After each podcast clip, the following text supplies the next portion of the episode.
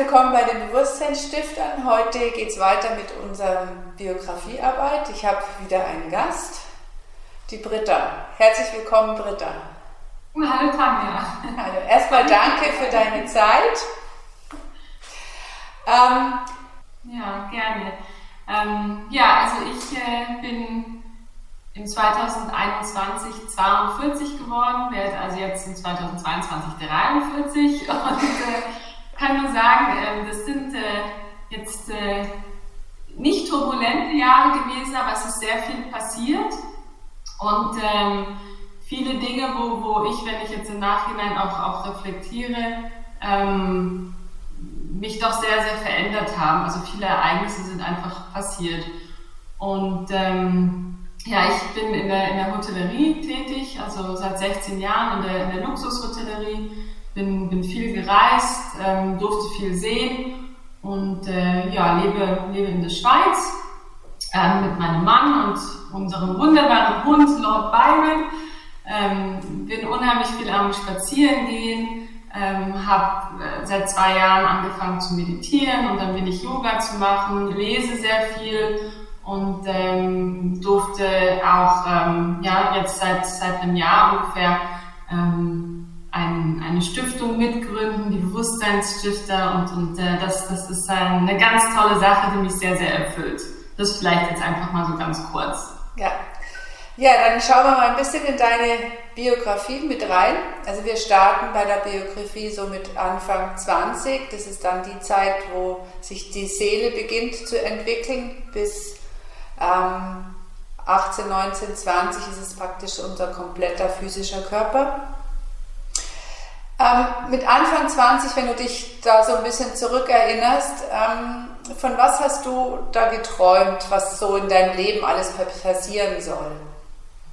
So die Vorstellung von deinem idealen Leben, was hattest du mit Anfang 20? Ja, also ich glaube, ich muss da einen Moment ausholen, weil ähm, ähm, die Frage hat sich für mich in dem Sinne gar nicht so direkt gestellt, weil es irgendwie so ganz klar für mich war von Anfang an. Ähm, ich bin, bin halt ähm, durch meine Eltern im Ausland aufgewachsen. Also meine Kindheit war letztendlich im Ausland, ähm, habe damals in, in Ägypten und in China gearbeitet. Und es hat mich sehr geprägt, weil ich wusste, ich möchte eigentlich die nächsten Jahre erstmal reisen. Ich möchte in, in, in verschiedenen ähm, ähm, Ländern leben und, ähm, und arbeiten. Und ähm, das, war, das war eigentlich für mich glasklar, sag ich mal. Ähm, und äh, so ist es eigentlich auch, auch dann gekommen. Ich kann mich aber noch an einen, an einen Moment erinnern, da war ich glaube ich 15 oder, oder 16, da habe ich zu meiner Mama mal gesagt, also mit 28 möchte ich gern ein Kind haben und möchte verheiratet sein. Da war meine Mama damals auch sehr, ja ich glaube, also ich würde eigentlich sagen, sie war irritiert, weil sie gar nicht fassen konnte, dass ich da so eine klare Vorstellung habe. Es ist alles in keinster Weise so eingetroffen. Aber was, was, definitiv passiert ist, ist, dass ich wirklich die, die nächsten ähm, zehn Jahre dann, also dann ab, ab äh, 20, dann wirklich gereist bin und in verschiedenen Ländern unterwegs war. Das, das, das ist passiert. Und du hast auch von Anfang an in der Hotellerie gearbeitet, weil es dir das genau. Reisen ermöglicht hat oder was war der Grund? Ähm, also aufgrund dessen, dass ich also durch meine Eltern ähm, viel im Ausland war, habe ich so regelrecht ähm, wie so, einen, so einen inneren Zwang gespürt. Ich muss immer in, in die nächste Destination reisen. Also ich konnte mir gar nicht vorstellen, irgendwo sesshaft zu sein. Ähm, das hat meine Eltern damals auch ein bisschen beunruhigt, weil sie also regelrecht nachverfolgen konnten, dass immer nach, keine Ahnung, drei, vier Jahren immer wieder ein neue, neue, neues Land kam.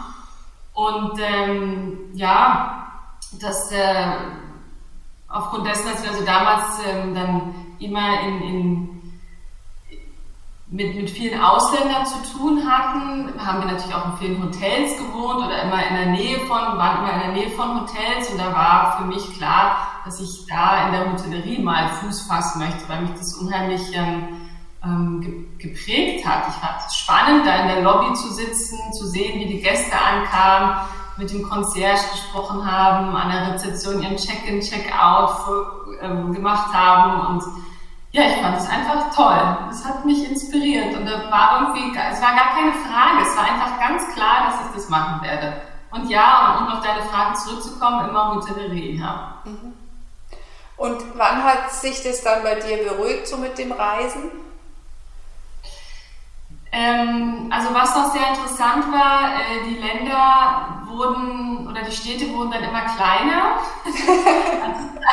es hat damals äh, mit Kairo angefangen, dann ging es nach Peking, dann, ähm, dann war New York, dann war Mailand, dann war Prag und dann ging es nach Zürich. Also die Städte sind wirklich immer kleiner geworden, oder?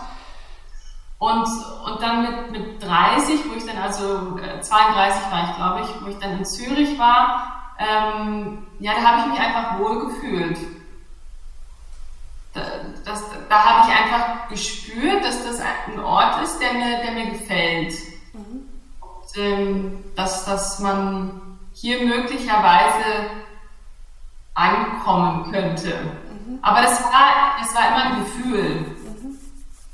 Genau. Ähm, ich war auch damals also ich war nie gebunden in dem Sinne, also hatte keinen, keinen festen Freund, ähm, war also wirklich sehr flügge, habe mein Leben genossen, habe einfach das gemacht, ähm, ja, was, was mir Spaß, was mir Freude bereitet hat. Und, und das war einfach, verschiedene Menschen zu treffen, Kulturen kennenzulernen, ähm, verschiedene Begebenheiten zu, zu sehen, zu spüren und ja, und dann aber ab 30 äh, war da so, so, ein kleiner Wandel, wo ich mich eigentlich danach gesehnt habe, so ein bisschen sesshaft zu werden. Und auch vielleicht mal jemanden an meiner Seite zu haben, der da auch bleibt.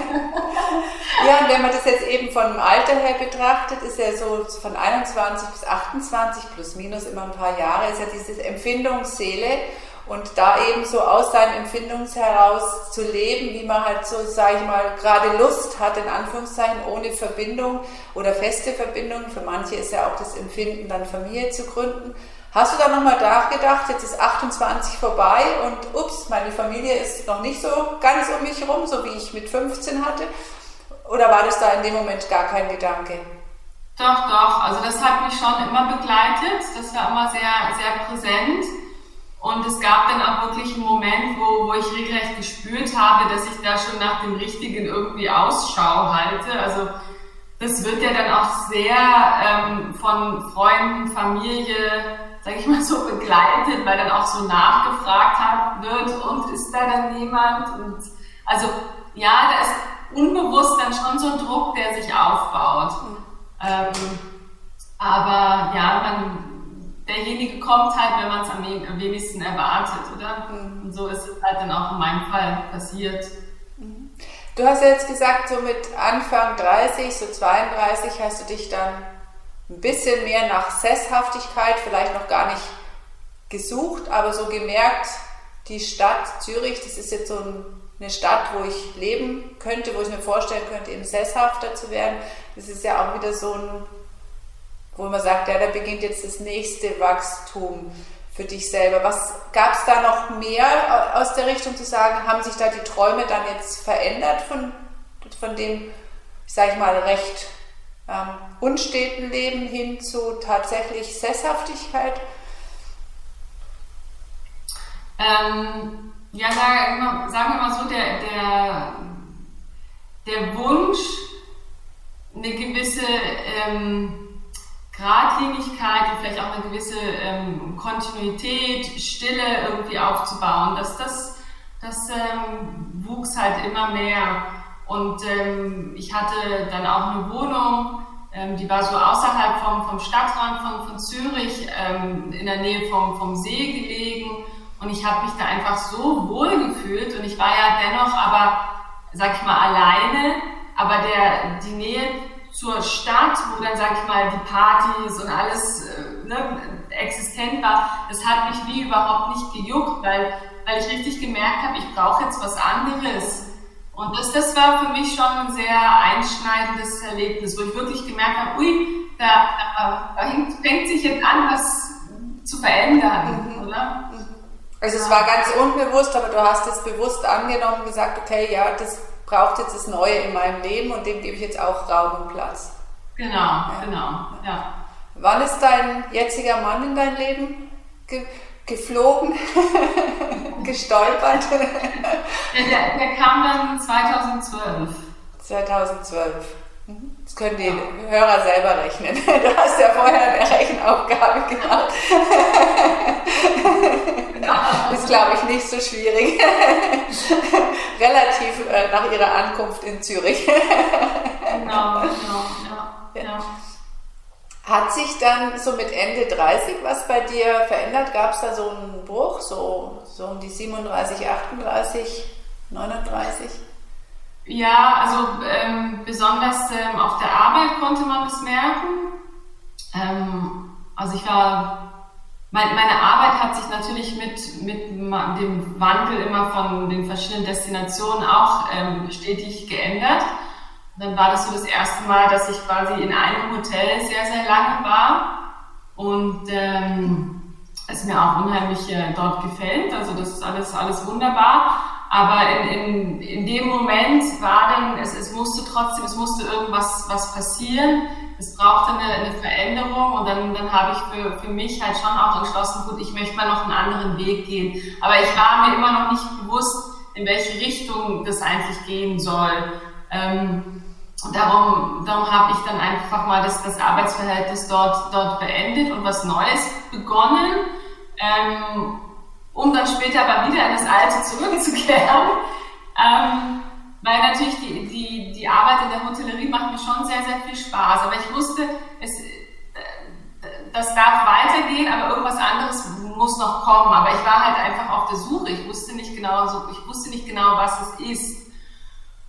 Und ähm, ja, dann es gibt ja sehr viel Social Media, es gibt unheimlich viele Bücher und, und manchmal stößt man dann halt auf irgendwas.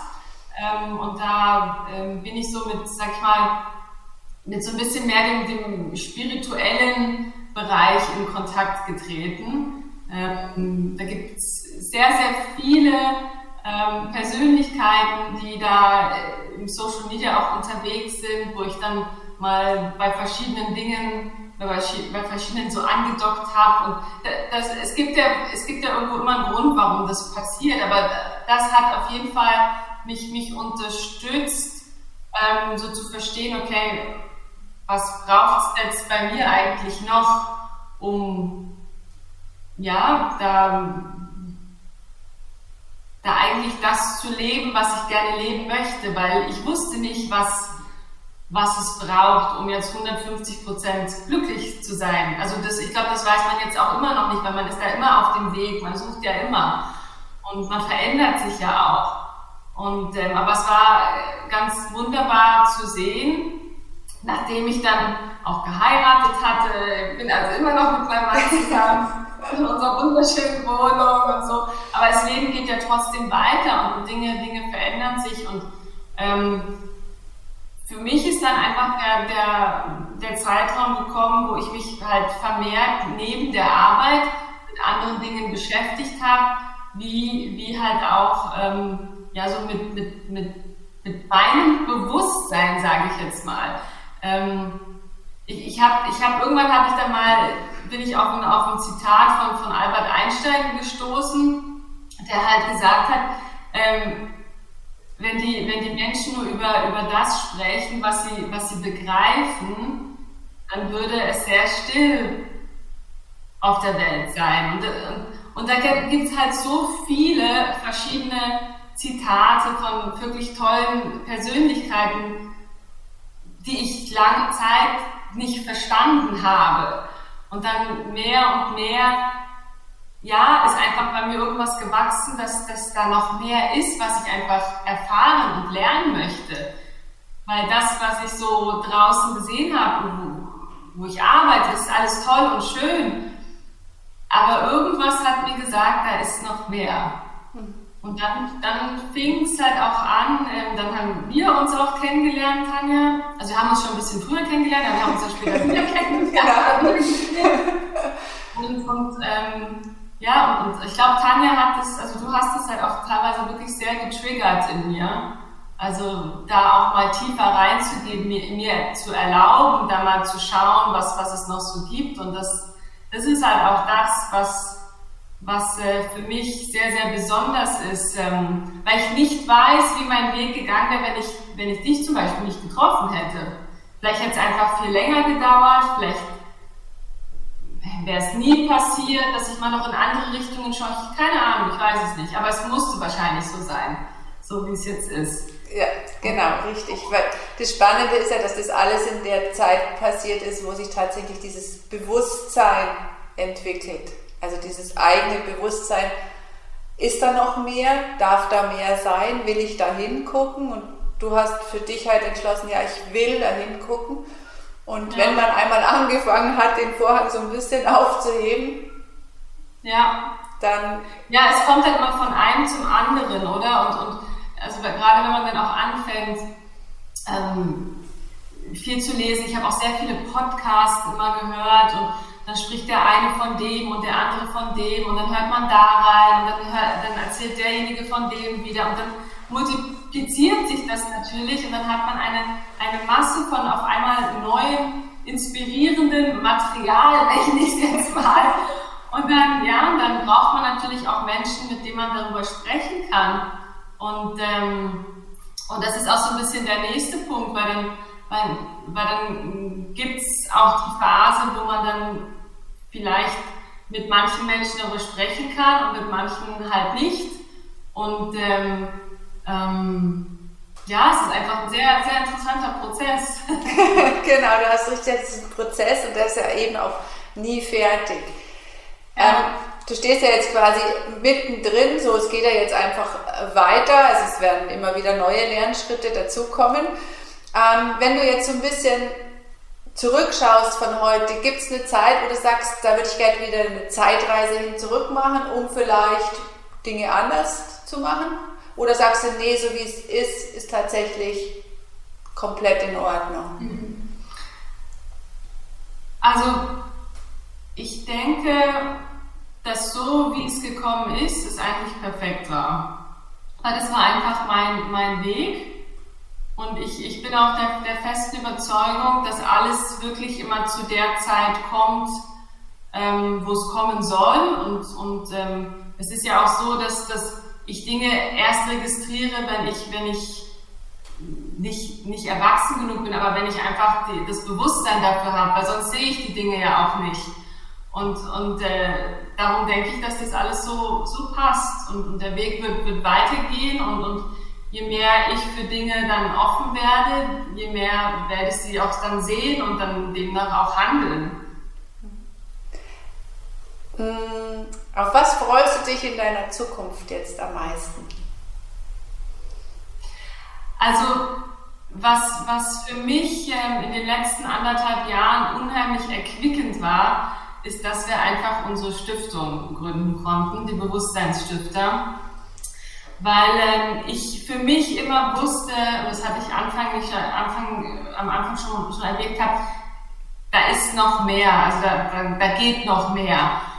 Und ähm, das, das ist eine unheimlich tolle Sache, die mich jetzt in meinem, in meinem Privatleben halt mit, mit begleitet, ähm, etwas aufzubauen, was eigentlich für, für das große Ganze ist. Also das, dass ich nicht mehr nur darauf schaue, was ist für mich gut, was ist für, für ja, ich sag mal, für, für mein Ego gut, sondern was, was, was kann ich Schönes tun, ähm, wo, wo ich auch, auch Freude habe, was mich, was mich beseelt, was mich inspiriert, wo ich andere mitreißen kann und was aber, was der Gemeinschaft auch dient.